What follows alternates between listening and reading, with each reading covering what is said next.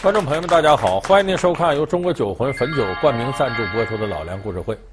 那么，喜欢武侠小说和武侠影视剧的朋友，一定不会对丐帮这两个字陌生，因为我们看过好多这样的影视剧里边，丐帮是天下第一大帮，那个人呢，要多少人有多少人。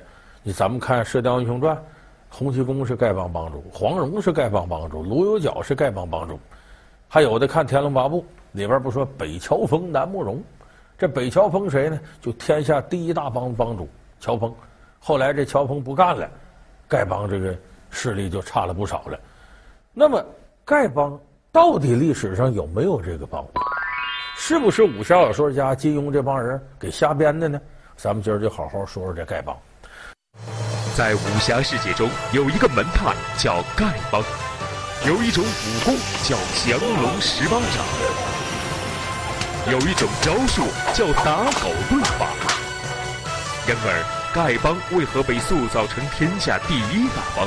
在真实的历史世界中，丐帮是否真的存在？老梁故事会为您讲述乞丐代言人丐帮。咱们先看看武侠小说里的丐帮，他描摹的丐帮是什么状况？说丐帮什么时候产生的呢？你看这个金庸的小说里写呀、啊。说唐末的时候就有丐帮，到北宋的时候丐帮兴盛。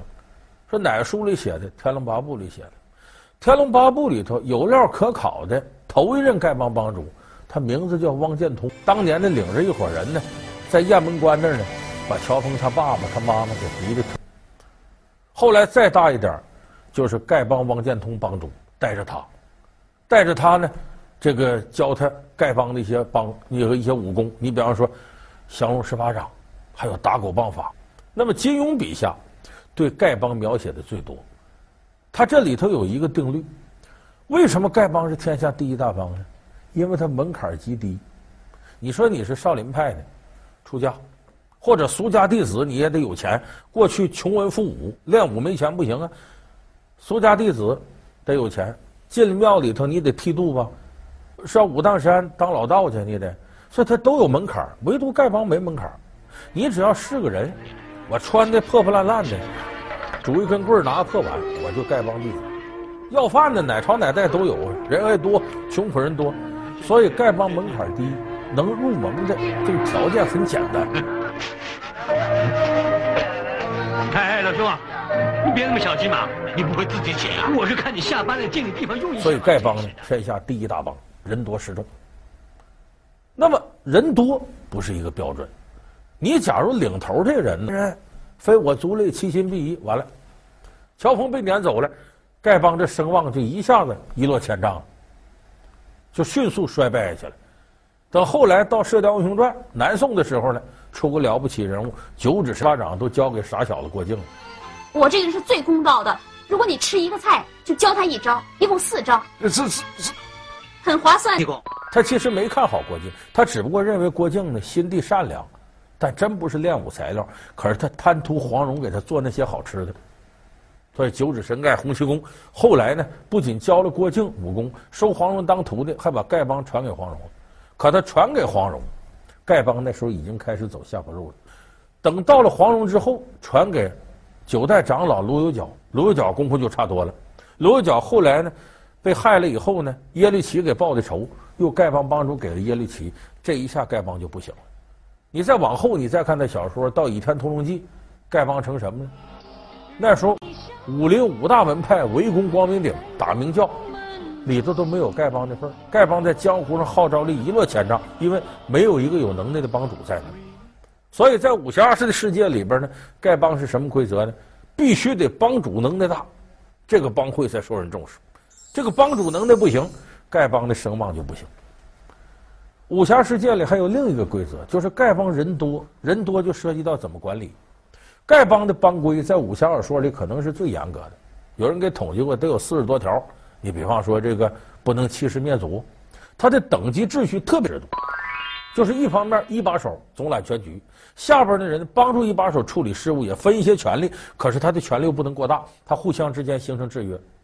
所以武侠小说里的丐帮啊，他这个管理体制非常先进，你都很难想象在北宋那个时候能有这么先进的管理体制。所以说，这个是我们大致了解到的武侠小说当中，你看影视剧里这么写丐帮。那么说现实当中会不会是这样呢？咱们可以负责任的跟观众朋友说，纯属扯淡，不可能有。为什么？中国古代你注意，封建制是什么意思？封土建疆。封建制最大的特点是什么呢？土地和户籍是捆绑在一块儿的，就是它严格禁止地方之间互相流动。咱一说丐帮是全国性组织，那不胡闹的吗？真有这组织，说造反就造反，那皇帝能吃好饭睡好觉吗？那么说，照你说这意思，丐帮就没有了呗？还不是没有，还真有。体现在什么上呢？一府一县，它有。丐帮是什么呢？是政府授意下形成的。因为过去穷苦人多，要饭的人也多，这要饭人多就容易乱套，影响当地治安。那说当地不是有公安部门吗？过去叫捕快衙门。那这衙门有时候力量有限，比方说要饭的两三千人，衙门口才多少人呢？几十人管不过来，所以政府很聪明，他采用的分化瓦解的方式。比方你是这么多要饭的，我里边选个盖头，就要饭的头，你呢替政府管这些，出事我可找你啊！你不能到哪儿捣乱，不能怎么着，然后我给你特别权利。不用政府给你俸禄，给你工资，用不着，就是你管这块要饭的，都归你管。这些要饭要来的钱财啊，或者食品呢，给你提一份。所以过去丐帮怎么产生的？就是分担了政府的管理职能。那么各个地方的丐头，他有什么好处呢？好处很大。你要了饭给他，要了钱也给他，都得提一份。而且呢，任何一家婚丧嫁娶。往往都得请着盖头去，或者头一天给他送钱。你要不给他送钱，他好；你家这买卖开业也好啊，饭店开张也好啊，婚丧嫁娶也好啊，他领一帮要饭的捣乱，所以你得给人一份钱。给完了钱了，这个盖头会在你家门口哪块啊，拴个鞭子，立个杆子，或者是写一个条文，哎，纸符什么的，上面往往写着，哎。这家红白喜寿事，众兄弟不得骚扰。意思我收了钱了，你们别来找麻烦了。大伙儿看过《闯关东》，记不记得？朱开山开饭店，他的敌对那家，哎，就派要饭的来捣乱。那要饭进里边就要吃要喝嘛。最后朱开山都好言好语来，你们吃你们喝啊，我这店没什么，你们肯定受坏人指使。那不又给上酒又给上菜吗？那领头的，哎呀，又有酒又有菜，这个掌柜的真不赖，唱数来宝了。兄弟，吃好喝好啊！老掌柜的会说话，客客气气，咱坐下，快上酒，快上菜。哎，那个掌柜真不赖，上酒上菜，兄弟们吃饱喝好，喝。就你不给钱，他就捣乱。所以这是这些乞丐要饭的一个本事。那么说，这盖头在墙上放这东西，它是个信物。这个信物是什么呢？想当年，不叫打狗棒，也不是什么绿玉杖，叫杆子。这个东西叫。在武侠世界中，有一个门派叫丐帮，有一种武功叫降龙十八掌，有一种招数叫打狗棍法。然而，丐帮为何被塑造成天下第一大帮？在真实的历史世界中，丐帮是否真的存在？老梁故事会为您讲述乞丐代言人丐帮。感谢您回到由中国酒魂汾酒冠名赞助播出的老梁故事会。你看，过去有个传奇小说《金玉奴棒打薄情郎》，里头有个人物叫金老大，那就是杭州的杆子头。他手里有这么杆子，管杭州所有的乞丐。说这个杆子怎么来的呢？说跟朱元璋有关。说朱元璋呢打天下，得两个要饭的帮助，后来要报恩要封他俩官，这俩人不做。说叫花子当三年，给皇帝我都不换，来散惯了。说那你不要这，我赏你吧，赏俩人啊，每人一根，大概得有那么一尺多长的小木棒给他，然后木棒头搁黄布缠上，下边搭了穗儿，一个蓝的，一个黄的，这两个东西就叫杆子。你拿这个天底下随便要。据说杆子是那时候成为盖头的一个信物。后来有钱拿着费事的，有的这个盖头啊抽旱烟。就搁烟袋锅当信物，所以历史上真实的盖头的信物是烟袋锅啊、旱烟锅，还有这个木棒，根本不是什么绿玉杖、打狗棒，没有那么神奇。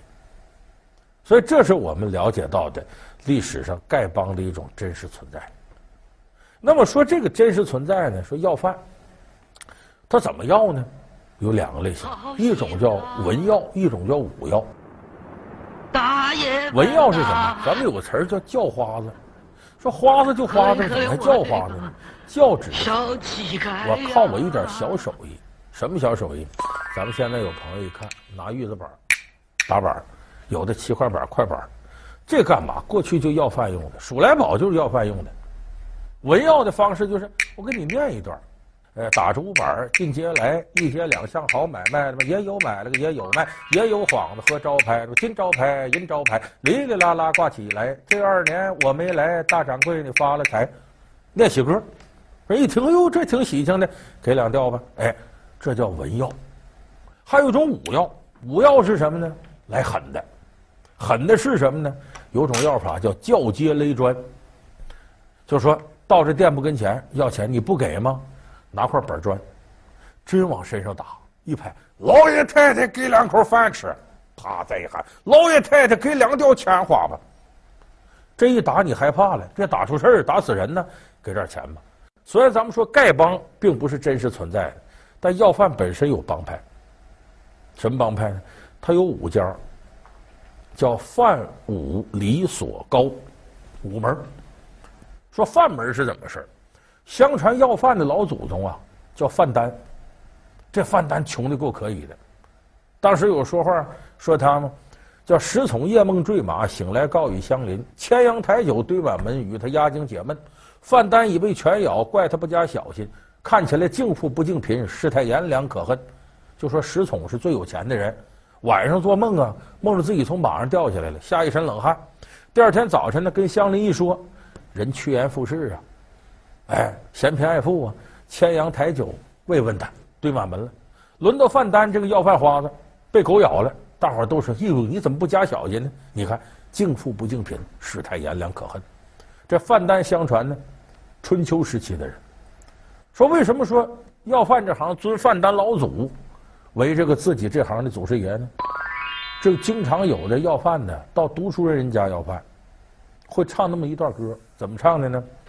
比方说到这儿来，人家不给他钱，说我们孔圣人门下子弟不接近你，哎，这要饭就会唱，叫掌柜你听端详，打东周列国就有我们这一行，孔夫子无食困陈蔡，请来了范丹老祖把粮帮，这个进了你们的吃，进了你们的穿，进了你们米山和面山，直到现在没还完。天主堂耶稣教圣人门前许我们要。这把子什么意思？就是说，当年孔夫子啊，不是周游列国吗？孔夫子无食困陈蔡，时运点儿背，在陈国和蔡国这儿没吃没喝了，就要饿死。这时候范丹呢，给了他吃，给了他穿，孔夫子就许诺呀：“你的恩情我还不完，啊，受人点水之恩，必达涌泉相报。后世自己圣人门下子弟是读书人，见要饭都得给点钱。”哎，所以范门这个。要饭花的头一门和范丹老祖有直接关系，这叫范门。第二门五门，五单立人搁一个，一二三四五的五，是从哪儿来的？伍子胥，伍子胥大家都知道，伍子胥过昭关一夜白了头。当年他哥哥他爸爸都被楚王给害了，他自己跑出来，啊，吃尽千辛万苦。京剧有文昭关就写这个嘛，沦落到吴国街头，身无分文，没办法，会什么呢？会吹箫。好，我街头行乞。吹箫碰上了吴王阖闾，当时叫公子光呢，赏识他，重用他。后来呢，伍子胥打回楚国，掘墓鞭尸，报了这个仇了。所以后来要饭的呢，也学伍子胥，我带点响器，快板是一样啊，还有别的乐器呢。一帮有的要饭能吹竹笛儿，有弹琴。哎，这个武将门要饭的都讲卖点手艺，主要是乐器。你咱们现在看北京，地下通道有那流浪歌手。在那唱歌。如果有一天我老无所依，哎呀，面前放个碗，你愿意给给点，你给一百二百不嫌少，给十块八块不嫌多。他往这放个碗，这其实就是武家门要饭流传的，这是武家门。再往下，李家门。李家门指什么呢？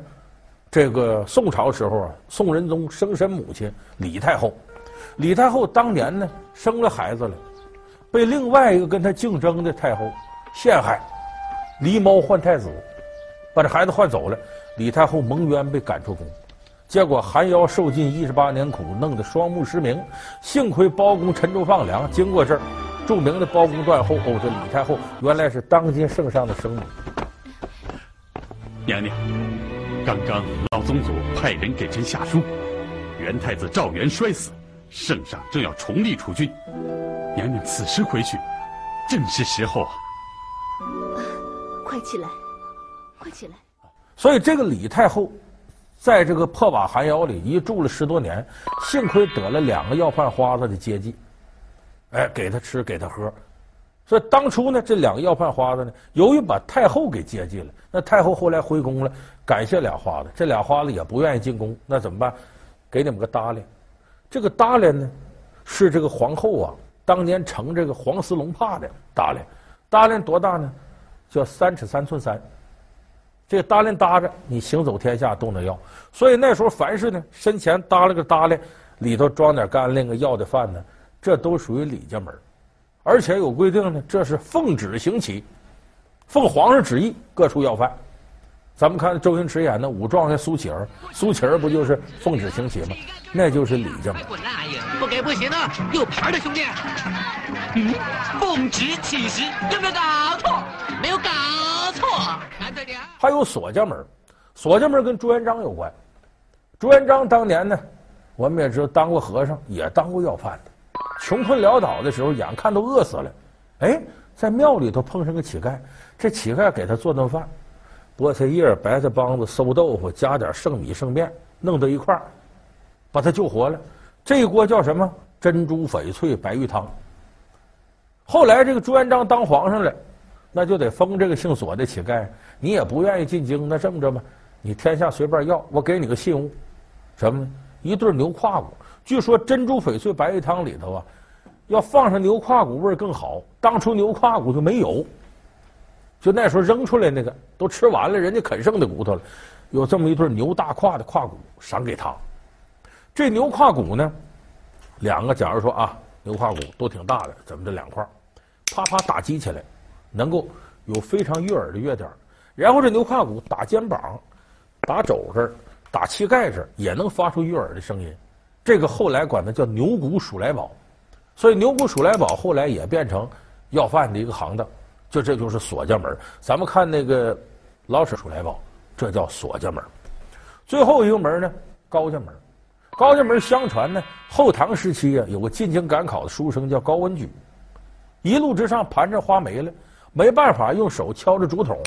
他不是装笔那竹筒吗？这边手打着节奏，打着竹筒沿街要饭。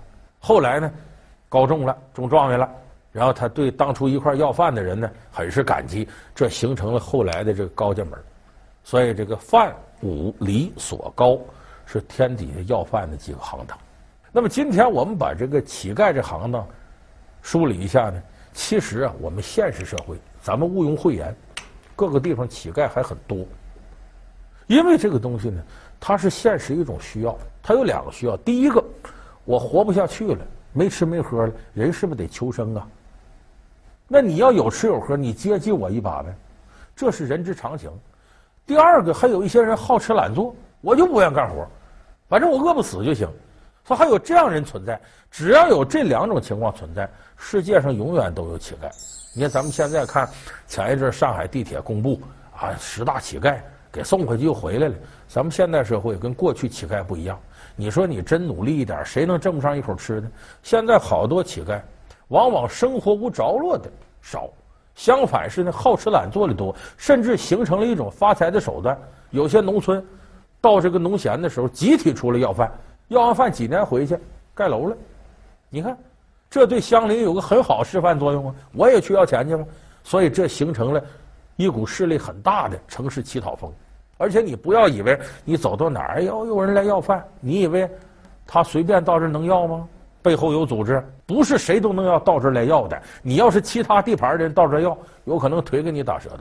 所以说，现代的兴起和过去完全不同了，因为经济发展了，社会富足了，不可能还有那么多人吃不上喝不上，所以要饭无一例外已经转向了要钱。这一要钱，它涉及经济利益，人性永远是复杂的。所以咱们现在电视机前很多观众朋友，尤其是中老年人，心比较软。那么你见到乞丐给的钱之前，你千万想一想，他们到底是怎么回事？我可以负责任的说，现在在大街小巷行乞的人，百分之八十以上是有组织的行乞行为，他根本不是我们爱心泛滥需要可怜的对。好，感谢您收看这期老梁故事会。老梁故事会是由中国酒魂汾酒冠名赞助播出的。我们下期节目再见。